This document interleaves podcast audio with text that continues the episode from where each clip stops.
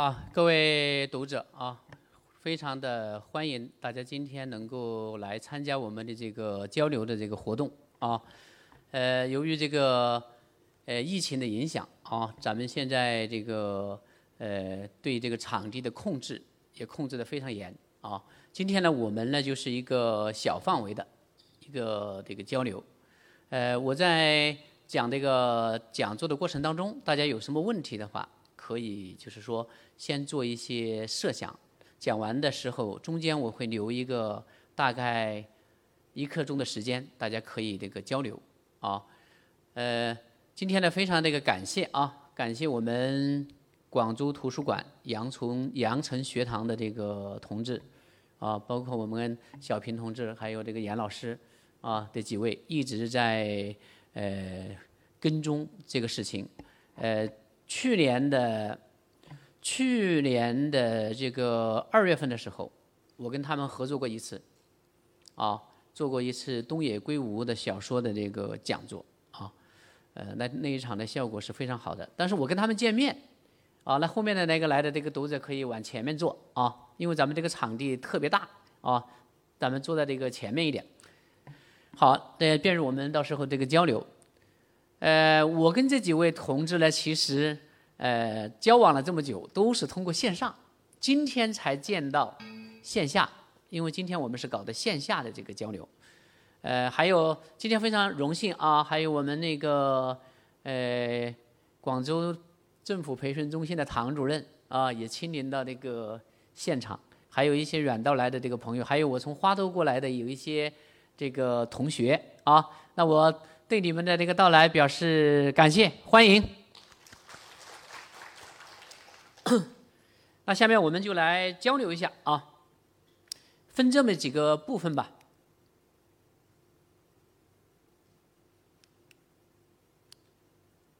啊，这个几个题目大家可以先考虑一下啊。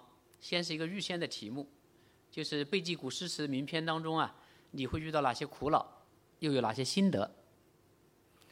在这个讲课的过程当中，到时候我们邀请了一位。神秘的小嘉宾，到时候会跟大家来分享一下上台。第二个问题就是于谦的《石灰吟》，这个到底是粉骨碎身魂不怕，还是粉身碎骨魂不怕？你是如何判定的？第三个就是毛主席和宋代的陆游各有一首同题的《卜算子·咏梅》，请你比较一下两篇作品有什么样的？特点。好，下面我们就来看一下我们今天交流的这个提纲啊，分这么几个部分吧。第一个部分就是背记，第二个部分就是鉴赏，第三个部分就是解惑，第四个部分就是答疑。这个解惑呢，为什么这里面设一个部分解惑呢？因为我新出的这本书呢，就叫做《中小学诗词解惑》。先说背记吧，这个能够背诵诗词。可以说是一个非常大的这个基本功，也是我们跟人家交流的时候、聊天的时候最容易出彩的地方。一个人，我们说这个出征大布裹生涯，腹有诗书气自华，能够脱口而出，不去百度，跟人家聊天的时候脱口而出，这就是一种这个潇洒。那这个就离不开老库存啊。那么最近这几年，这个中国诗词大会呢非常火爆，各个地方都在搞。这个我是上周六的话，刚好参加了广州市委宣传部指导的那个广州诗词挑战赛，啊，在广州电视台录播。呃，还有东莞啦等地，这些年来都在搞，各个地方也在搞，啊，现在可以说是诗词热。还有一个就是我们现在的教材呀。大家你看，现在这个中小学教材现在改革了，统编教材，以前都有各个地方有粤教版、沪教版、苏教版，五花八门。现在国家成立了一个专门的教材委员会，统教育部统编教材。统编的语文教材一个最大的改革就是增加了古典诗词。现在从小学到高中，以前只有一百多首，现在是三百来首。成倍的增加，可见这个这一个非常的这个呃非常的重视，现在也是一个重大的倾向。这个习近平总书记对于教材曾经在二零一四年在北北师大教师节看望那些教师的时候，曾经有一个即兴的讲话，就是听说有些人准备把语文教材当中的古典的诗诗文要把它减少，这个我是反对的。他特别反感教材里面都充斥一些西方的那些的一个文本。啊，这样这种他的这个讲话之后的话，这一讲话以后，国家就开始实行了统编的教教材，古典诗文跟传统文化在教材当中得到了最大程度的体现。现在你翻开那个课本，我们很多都是家长或者是学生，或者是有些我们呃正在读师范院校的学生，你今后出去以后你要去教学生的，你一翻开那个教材，你会发现一半以上都是古典诗词，啊，所以背诵。是我们学习当中的一个很关键的一步。那么这里面有一个问题啊，就是刚才我们小平主持在主持的时候也已经说到了，就是说，呃，能羡慕他们的背记之功，参加诗词大会的。那么诗词大会的这些选手究竟能够背多少篇？这也是我非常关心的问题。我原来前几年我大概能够背诵三百多篇，最近这两三年。因为我经常去讲诗词、写诗词、研究诗词，而且要带学生示范，所以我经过统计，我大概能够背五百首，五百首左右。这个我都是在电脑里面，我都会输入篇名、作者的，就是一篇篇的过。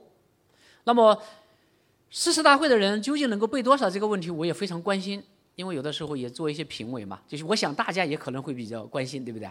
到底能够背多少？长的、短的？就是我是在二零一二零一九年的暑假的时候碰到了第三季诗词大会的冠军，就是那个快递哥，湖南人雷海为，他那他那一场他是击败了这个呃北大的这个高材生，结果就刚好他到广州来，也就跟他吃饭，吃饭的时候我就问他，我说我问你，你到底能够背多少首？他跟我讲，他当时参加的时候，能够背诵九百首左右。跟我吃饭的时候，又过了那时候已经过了这个一两年了，过了一年多了。他先说现在刚刚突破了，突破了一千首。他这个东西它是实的，一千首你不能模模糊糊，对不对？他就把那个他那个包里面他就有一个小的册子，手机里面也也也拍了照。拍的照是什么呢？就是那些诗的目录、篇名，那就是实在的。就是他背了之后，他又打勾，打勾以后过一段时间，他又他又重新复习一下，那就是背的特别牢的。那个时候突破了一千多首。所以呢，你如果说参加诗词大会的话，一般你如果参加广州赛区的，如果要想获得比较好的成绩的话，一般来说，我想你去参赛的话，起码量的话，大概就是要有一个。四五百首左右，背得多的可能七八百首，再背得多的可能就是一千多首，啊，我也听说过也能够背两千、三千的，但是我没有经过验证，这个就不好这个说了。因为有的时候背诵的时候呢，有一个问题，就是我觉得自己能背，但是我其实我背的不牢固，或者说我只能够背诵当中的一些什么，背诵当中的一些名句，对不对？全篇我。背不了这种情况，其实不能够算全部能背，啊，我跟我们的学生，我去年我去年教这个格律诗词写作课的时候啊，选我的课的学生，我要求他们除了写之外，每个人背诵三百首，这是起码量，因为现在你小学到高中就是三百首，对不对？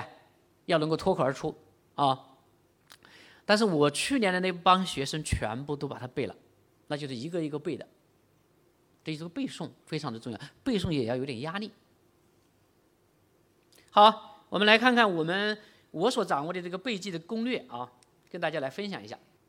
啊，这是我参加诗词大会的那个一些一些照片，就不看了。好，一提到这个背诵方法呢，很多家长跟我们在座的学生就会想到一个问题。我想你们在中小学语文老师一定会讲理解性记忆，这个没错，对不对？先理解诗词的原文，这是肯定的，这个我们就不讲了，对吧？还有的什么画面、图画帮助记忆。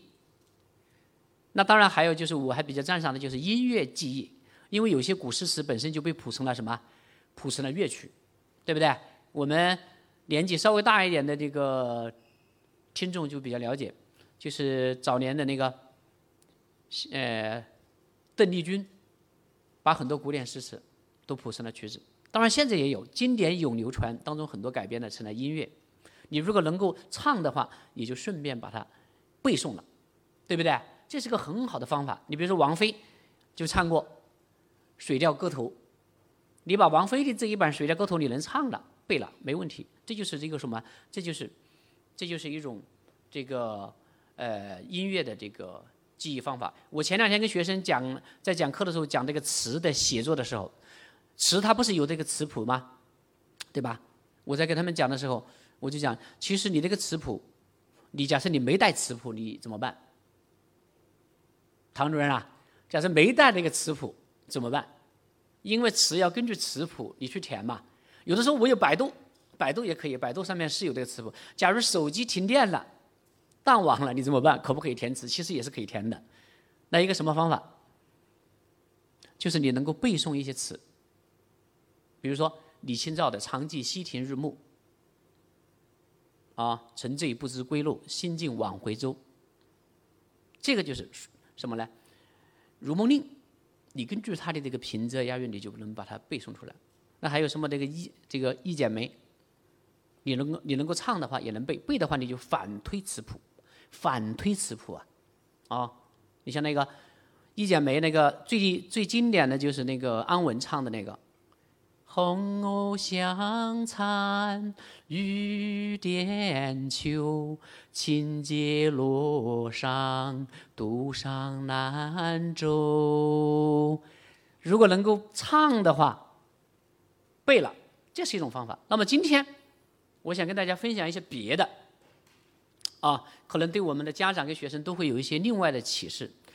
一个就是时空定位法，就说你背诵这首诗词的时候，要先把它的空间或时间把它确定。你不要背完了之后还不知道是哪个朝代的，那就比较麻烦。为什么？你不这样去定位的话。你做其他的理解性的题目的时候，你就会出问题。你像诗词大会，它也不仅仅只有背啊，它也还有赏析或欣赏类的。而且你知道以后能够促进你的记忆。打个比方，王维的很有名的那个《渭城曲》，送元二，使安西，小学课本当，小学课本中的也是有口皆碑的啊。渭城朝雨浥轻尘，客舍青青柳色新。啊，劝君更尽一杯酒。西出阳关无故人，这个里面其实这个里面包含什么呢？包含几个词，我不说时间了，时间大家知道是王维。几个空间的因素，大家一定要关注，就是哪哪几个呢？一个它的题目当中，安息，安息在哪里？在我那本书当中，我专门绘了一个图，安息，安息都护府，在这个西域，离长安啊，应该是。几千里路，然后呢，这个里面诗当中还有一个地名，安西是一个地名。然后呢，渭城朝雨浥轻尘，渭城在哪里？渭城在咸阳，还不是在长安正宗的长安，在长安的西侧。好，那已经送，为什么要在那个渭城送呢？因为他在他的西边嘛，刚好西域那边也在西边，所以送他就送到了那个地点。好，然后还有一个阳关，这个也非常重要。阳关、玉门关，啊，都在敦煌那个位置。这样的话，你的大脑当中你要画一个地图，这样你才能够记得比较牢。第二个就是诗画代入法，诗画代入法就是现在有一个方法，大家会比较容易忽略，就是其实古代人除了写诗词之外啊，还留下了大量的诗画。最有名的，你比如这个言语的《沧浪诗话》，再早还有欧阳修写的《六一诗话》。那些诗画当中呢，你学了之后有个什么好处呢？因为诗画当中他会跟你讲这些诗的一些背景故事之外，还会讲这里面哪些字词用得好。比如说最有名的那个“春风又绿江南岸”，其实就是从诗话当当中来的。那个“绿”字是怎么推的？推敲也是从诗话当中来的。读诗话能够让你把这首诗回到那个诗歌发生的那个现场当中去。其实很多，你看有些评委讲的一些故事，大部分都是从诗话当中来的。关于诗的故事，最有名的故事就是唐朝一个著名的故事，叫齐亭画壁，大家都不会陌生。齐亭就是什么酒楼，因为酒啊，酒楼的时候前面要招要挂一个酒幡，挂一个酒幡干嘛？招揽顾客啊。好，那么在这个地方呢，就三个人在这里喝酒，哪三个人？唐代著名的三个诗人王之涣、王昌龄、高适，三个人喝酒的时候。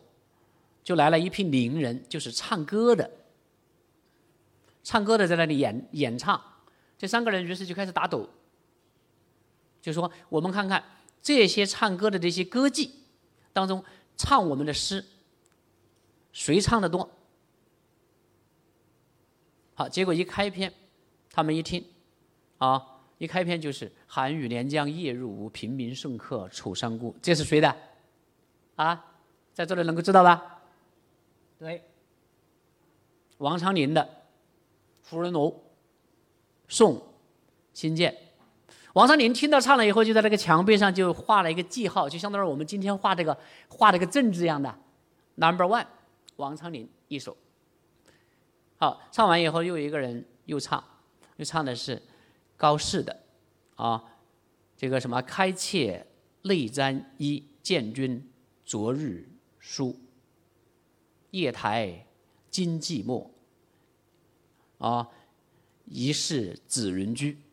后面其实还有，这是一首五言古诗，比较长的。这是高适的，他悼念他的一个年轻的、年轻死夭折的、死的比较早的一个朋友，啊，就是库善父梁，呃呃梁少府，梁九少府，这首诗好。高适就画了，啊，结果又唱了一首，也是王昌龄的，就是“欲言不及寒鸦色，犹待朝阳日影来”。王昌龄的《秋词五首》当中的一首，王昌龄画了两首。这个时候，这是两个人都已经有了，只有一个人没有，对不对？谁呀？王之涣。于是这两个人，高适跟王昌龄就得意洋洋的。就看着高，看着这个王之涣，哎，王之涣一首都没有。但是王之涣呢，他胸有成竹，非常有底气的说：“你们两个先不要炫耀，我跟你讲，这里面还有一个最漂亮的歌女还没唱，这个最漂亮的唱的肯定是我的。”结果等那个最漂亮的那个歌女一开口的时候，啊，黄河远上白云间，一片孤城万仞山，羌笛何须怨杨柳，春风不度玉门关。哇，这一首一出来，另外的两个人全部都折服了。其实最终是谁胜了呢？王昌龄虽然胜在数量，啊，但是那个王之涣。他胜在这个质量，这其实是些诗人的争奇斗才啊。那这个过程当中，其实就反映了这个诗歌发生的背景。这里面有什么好处呢？我跟你讲，你在凑近你的背诵是没是没有问路、没有问、没有任何疑问的了，对不对？这里面有四首诗嘛，对吧？好，除了凑近你的背诵，在故事情景当中让你把这个诗记住之外，还有一个。你知道了一个很关键的问题，这三个人可以还可以知道什么东西？就经常考题当中会出现的。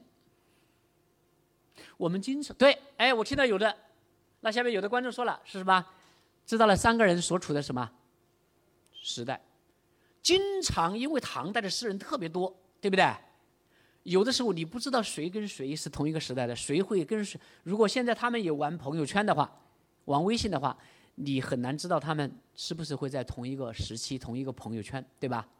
那么你这下一切就可以定位这三个人属于同一时期的人，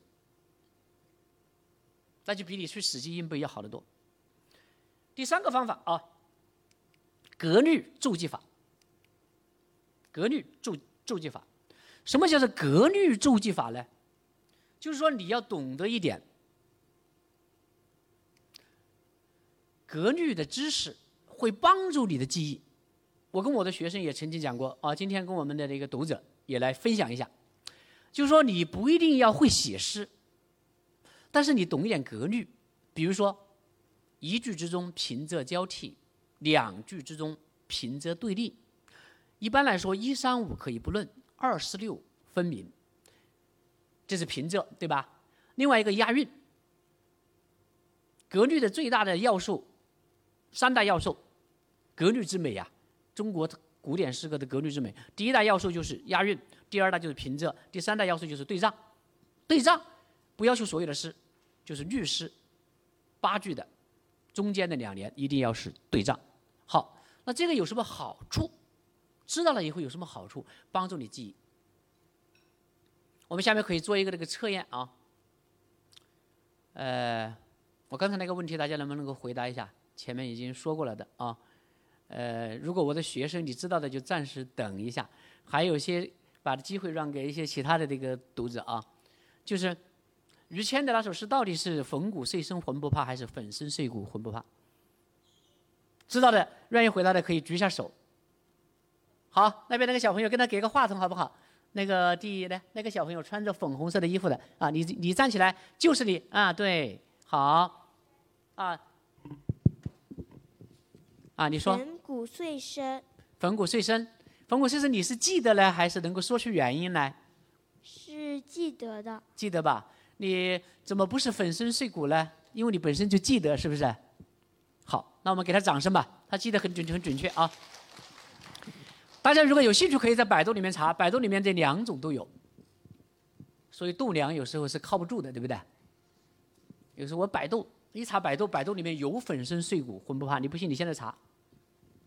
好，这是一个什么原因呢？粉身碎骨是不是更加常见？成语嘛，对不对？原来我读小学的时候，其实我也有疑问，有疑问，没搞懂，为什么不是粉身碎骨？结果我们有一个比较好奇的一个男同学，他比较好问，他就问那个老师。老师，有没有搞错？应该是粉身碎骨吧？这个老师呢，没错，他就问老师为什么不是粉身碎骨？这个老师说：“你看石灰银啊，石灰被碾成了粉末，粉骨碎身，骨头都粉了，就粉比粉身碎骨就粉的更加厉害一点。” 我们当时觉得他这个解释好像还还有点道理。其实你想，其实这个解释其实是荒谬的，是错误的，这叫望文生义，异想天开。其实原因很简单，为什么不是粉骨碎身，而是粉身碎骨？就是因为什么？一个唯一的问题，写诗的人要照顾到什么？啊？对了，写诗的人。要照顾到平仄，这个地方需要一个仄声字。但你看，它下面是什么呢？要留清白在人间。第二个字非常关键，留跟它相对的那一句，留是属于平声。普通话的第一声、第二声都是平声。那么它对的那个粉骨的那个骨字那个位置啊，第二个字如果是粉声的话，也也变成了平声，那就破坏了上下两句这个关键字平仄要要什么？要相反。所以他就把它颠倒过来，这就是成语的倒装，就这么简单。